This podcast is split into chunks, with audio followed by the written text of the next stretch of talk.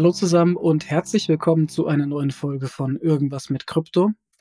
Wir machen heute eine Zeitreisenfolge. Ähm, also eigentlich ist es die Back to the Future Folge. Warum? Weil wir mit dieser Aufnahme heute vor der Veröffentlichung der SEC-Entscheidung zu dem Bitcoin-ETF bereits über die Situation reden und spekulieren.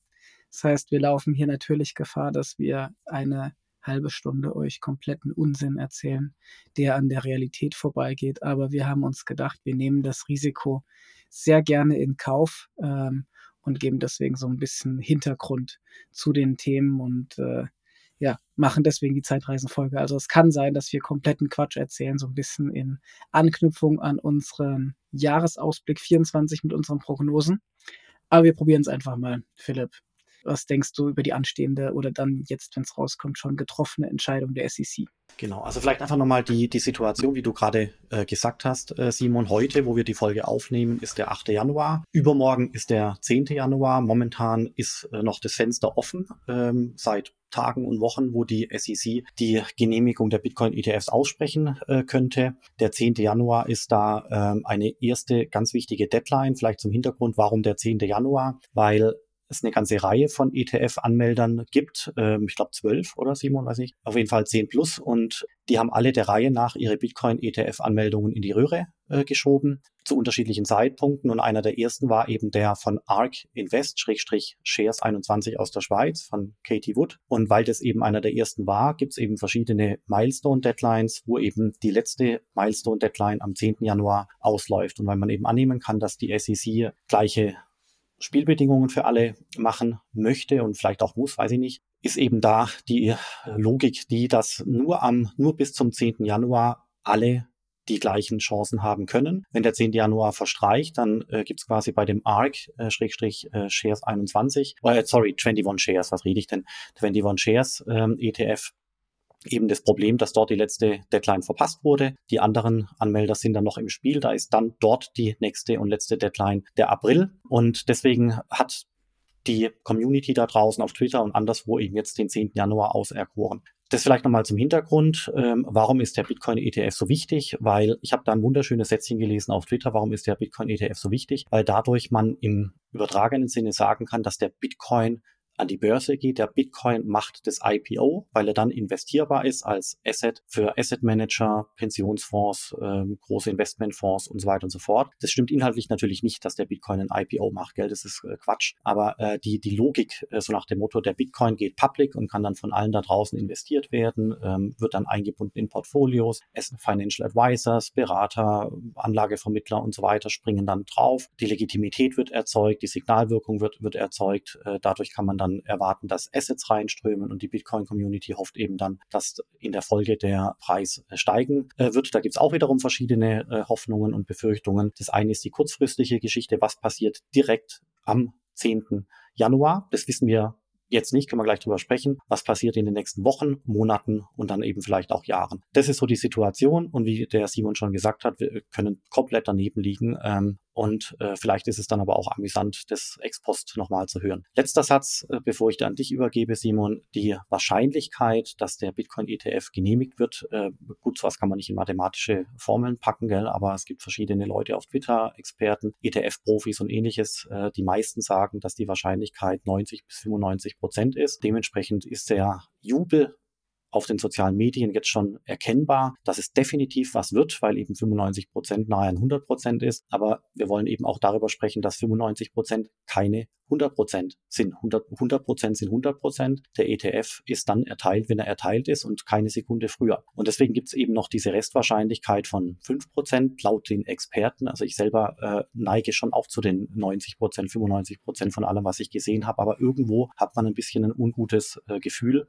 aus verschiedenen Gründen. Da kommen wir gleich dazu. Und wie gesagt, es gibt eben diese Restwahrscheinlichkeit, äh, dass es eben doch nicht erteilt wird bis zum 10. Januar. Ja, und als ordentlicher Pessimist aus dem regulierten Bereich springe ich da natürlich direkt rein, Philipp, und ähm, würde mal tatsächlich sagen, dass ich diese 95 Prozent also für sehr beschönigend halte. Es ist zwar richtig, dass ähm, die, die SEC sich äußern müsste, Aber es kann ja auch sein, dass man so eine Deadline tatsächlich einfach mal dann verpasst oder so ein bisschen ins Land streichen lässt. Für mich intuitiv, in dem Grad, wie die SEC sich bisher mit Kryptowährungen auseinandergesetzt hat, wie sie sich bisher dazu geäußert hat, Beurteilungen getroffen hat, glaube ich intuitiv, dass das zu früh ist tatsächlich. Also ich kann mir, aber das ist jetzt wirklich ein Bauchgefühl, nicht vorstellen, dass wir jetzt hier bereits, also quasi jetzt dann ex post vor drei Tagen, aber Stand heute in zwei Tagen, ein Krypto-ETF genehmigt bekommen. Kann ich mir nicht vorstellen. Ich bin mir auch nicht sicher. Ja, Philipp, sorry. Warum nicht, Simon?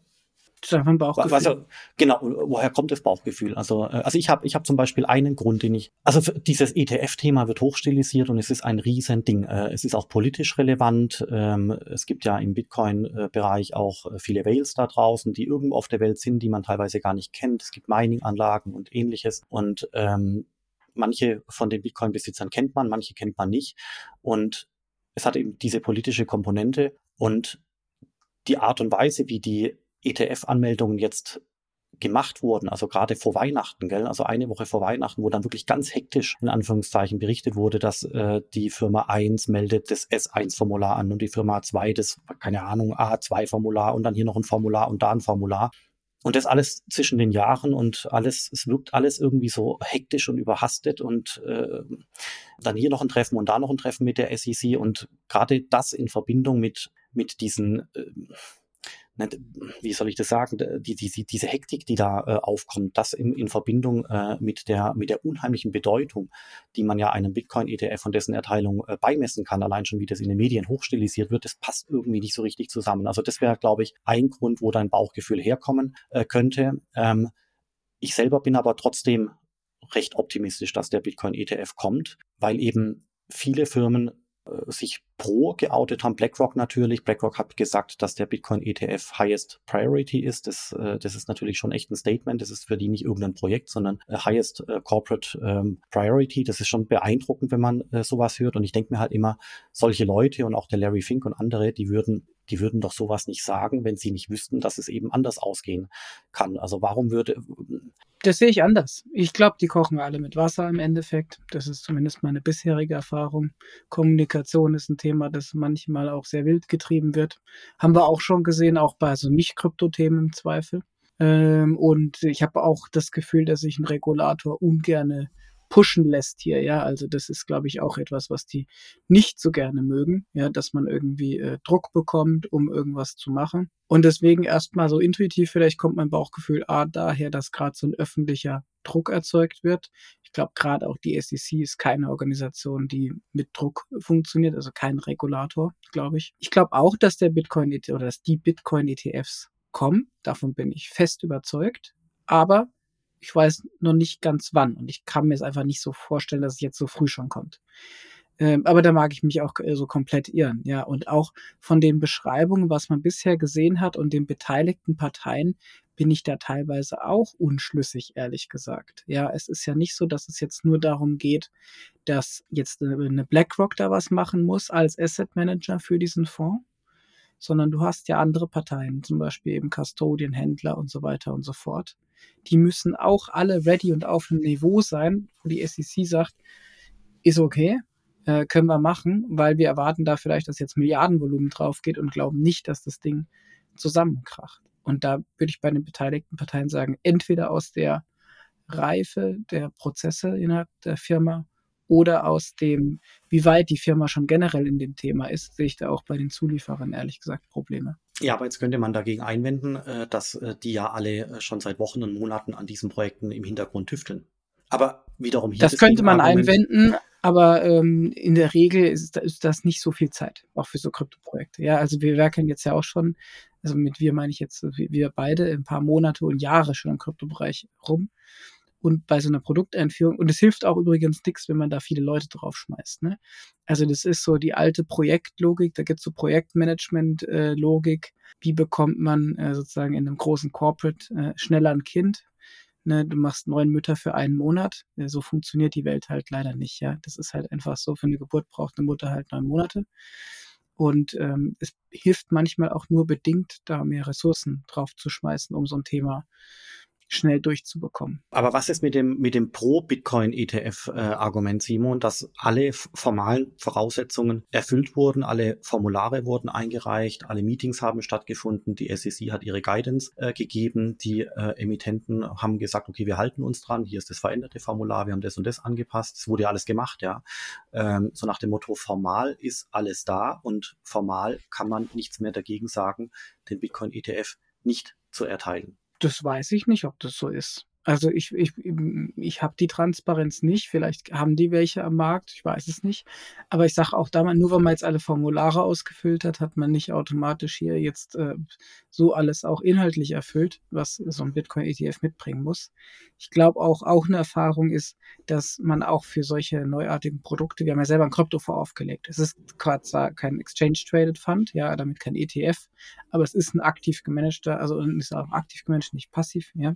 Aber es ist äh, ein, ein, ein Kryptofonds. Und auch da kann ich sagen, man kann auch nicht immer alle äh, Formulare, Kriterien und so weiter von klassischen Assets einfach auf so ein, äh, so ein Krypto-Asset übertragen. Ja.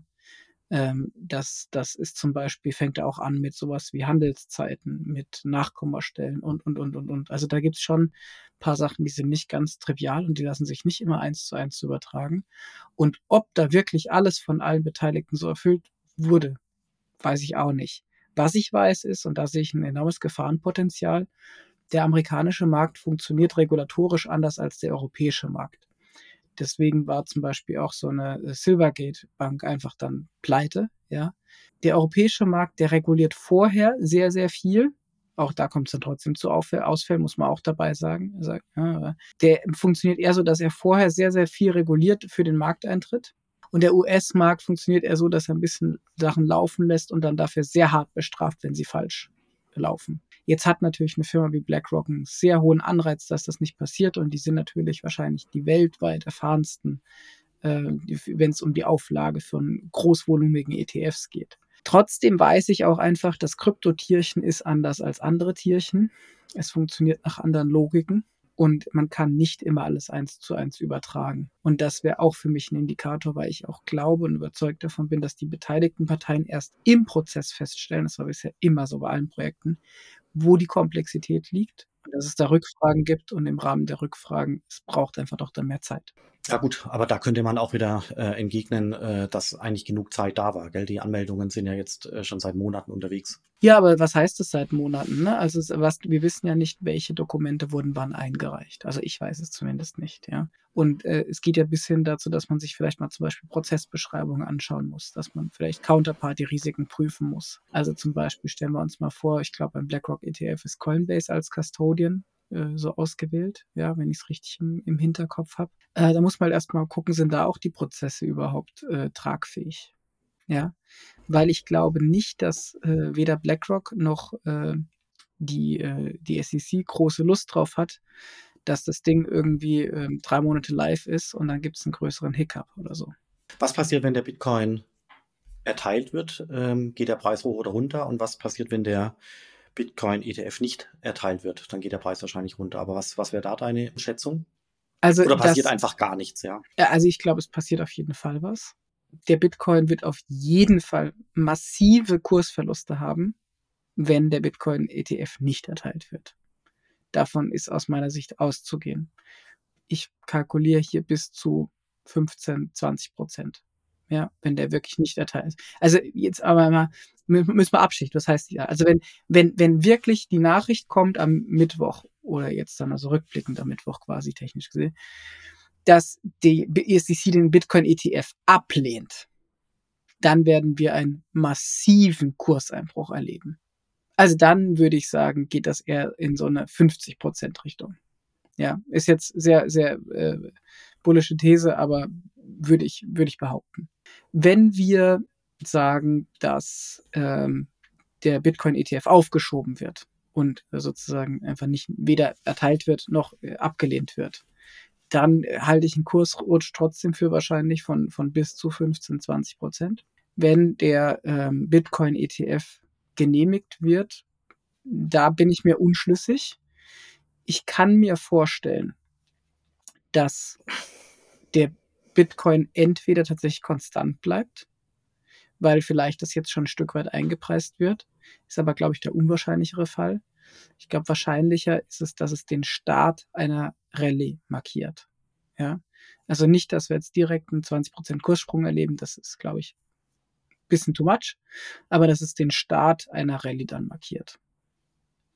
Wie siehst du das, Philipp, in den hm, ich, ich würd, nee, ich würde es ich würd's genauso äh, auch unterschreiben. Das Wichtigste, glaube ich, ist hier, dass man bei allen Erwartungen 95 Prozent und so weiter nicht damit spekulieren äh, sollte, sondern Bitcoin ist, wenn man ihn mag und investieren mag, ein Long-Term-Investment. Das sagen alle immer wieder und äh, auf, auf die langfristige Zeithorizont sehe, also glaube ich auch, dass der Bitcoin, bin ich mir auch sehr sicher, dass der Bitcoin sich positiv entwickeln dürfte, auch dieses Jahr. Aber auf kurzfristige Events zu spekulieren, sollte man hier auf keinen Fall machen. Man sieht ja auf äh, Twitter teilweise auch immer oder in den sozialen Medien, dass mal Optionen verschwinden oder liquidiert werden müssen oder Optionspositionen oder ähnliches. Einfach mit dem Hintergrund, äh, dass quasi die Leute spekulieren und mit Optionen eben versuchen, eine mutmaßliche Erwartung in Profit äh, zu machen. Und wenn dann die Erwartung eben nicht so eintritt, wie man sich's wünscht, dann passiert eben das, dass die Option äh, liquidiert wird oder die Position eben liquidiert wird. Und ähm, da gibt es viele, viele, viele Beispiele auf Twitter, wo das passiert ist. Deswegen ist äh, gerade Krypto hier in dem Fall zu nennen als Beispiel, weil eben die Volatilität äh, so groß ist, weil die regulatorische Eingriffe oder Äußerungen sich so unheimlich auswirken. Deswegen finde ich das ganz, ganz, ganz wichtig, äh, das äh, nochmal hier zu betonen. Aber ansonsten mit den Szenarien, äh, Simon, äh, würde ich dir voll und ganz zustimmen. Ich bin trotzdem der Meinung, dass der Bitcoin-ETF äh, kommt. Und glaubst du, die ETF-Investoren, also die Krypto-ETF-Investoren sind Langfristinvestoren, die dadurch jetzt potenziell mit reinkämen? Mm, ja, glaube ich schon, weil äh, das sind äh, typischerweise äh, oder mutmaßlich Asset Manager, später mal Fonds, teilweise auch Retail, Leute, die Anlageberatung machen und es ihren äh, Kunden empfehlen und ähnliches. Das sind äh, äh keine äh, Zocker. Äh, die, die Leute, die zocken wollen, die hatten ja bis jetzt schon die Möglichkeit, das zu tun über Kryptobörsen und ähnliches. Deswegen glaube ich, dass dadurch eher langfristigere Investoren hinzutreten würden. Wie siehst du das?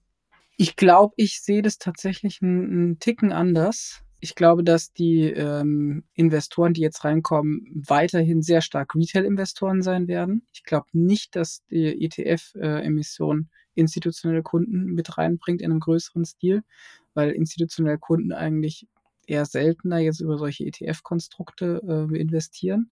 Und ich glaube, dass das, äh, also du hast schon recht, dass die bisher das machen konnten. Vielleicht nicht Zocker, glaube ich auch nicht. Zocker kommen dadurch nicht rein. Zocker konnten das schon. Also wer zocken wollte, konnte auch mittlerweile sehr convenient das über bestehende Apps machen mit Direktinvestments in Krypto. Ich glaube aber schon, dass es Leute sind, die das eher so als Test- oder Spielposition mit reinnehmen, aber jetzt im größeren Stil. Also ich sag mal, nicht der Trade Republic Kunde, der kann es ja heute schon, ja, aber vielleicht jemanden, der, der ein Depot eher bei einer, bei einer Sparkasse oder bei einer Volksbank oder so hat, ja, der nimmt's mit rein. Ich glaube aber auch, dass das Kunden sind, die im Zweifel bei der ersten Krise auch mit die ersten sind, die dann zur Sparkasse hektisch rennen oder in ihrer Sparkassen-App hektisch die, die Krypto-ETF-Position wieder auflösen ähm, und damit eventuell nach vorne hin als kleiner Brandbeschleuniger dienen könnten im Falle einer Krise.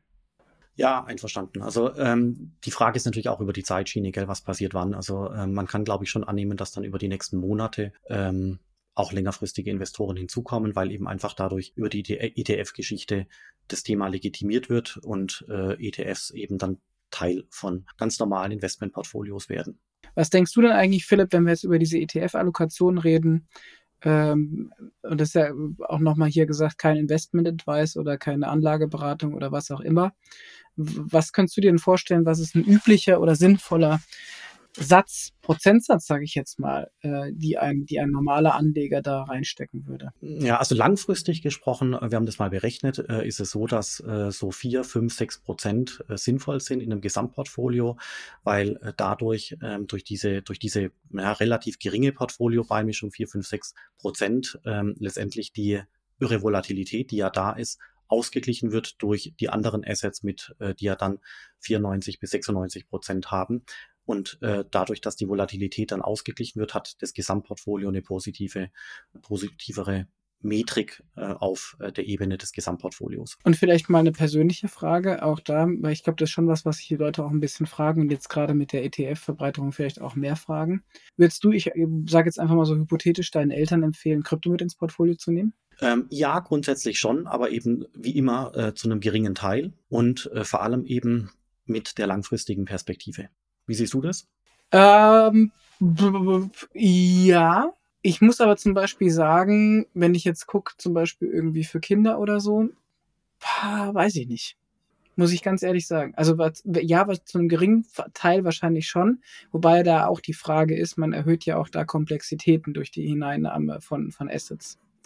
Ja, also ähm, glaube, es ist abhängig von der Größe des Portfolios. Ja, vollkommen richtig. Aber also auf Portfolio-Ebene kann man, wie gesagt, das hatte ich ja gerade gesagt, wirklich einen positiven Effekt ähm, sehen mit einer einstelligen Prozentzahl und eben mit einem langfristigen Zeithorizont. So, ja, dann ähm, haben wir, glaube ich, fürs erste Mal diesen hypothetischen und bald äh, eben sich verwirklichenden oder auch nicht verwirklichenden Case ein bisschen tiefer gelegt. Wir sind selber gespannt. Ähm, können wir selber nochmal die Folie, äh, Folge dann anhören, Philipp ob wir da Quatsch erzählt haben und ob sich der Preis auch wirklich so entwickelt hat, wie wir es uns äh, gedacht haben, können wir testen. Machen wir doch noch zum Abschluss ein, ein kleines Spiel, Philipp. Wir nehmen mal an, dass ähm, Mittwoch ähm, der ETF tatsächlich genehmigt wird. Und wir sind am Freitag jetzt, wenn die Folge wahrscheinlich erscheint. Was denkst du, äh, wo steht der Bitcoin am Freitag in diesem Szenario? Ich glaube, dass er sich so gut wie gar nicht äh, bewegt, ehrlich gesagt. Okay, also dann, wir sind heute bei ungefähr 45.000 US-Dollar, das heißt, dann wären wir auch weiter bei 45.000 quasi. Also ich würde sagen, für den Fall, dass am Mittwoch der Bitcoin-ETF genehmigt wird, sind wir bei 50.000 US-Dollar am Freitag. Gut, plus 10 Prozent, ja. Ja, auf jeden Fall ähm, bleibt spannend, also so oder so. Und äh, wir sind dann eben gespannt, ob die Folge, so wie wir es gedacht haben, eintritt, ähm, wie wir es jetzt beschrieben haben. Und vor allem, ob der Bitcoin-ETF äh, am Mittwoch kommt und wie die Welt danach aussieht.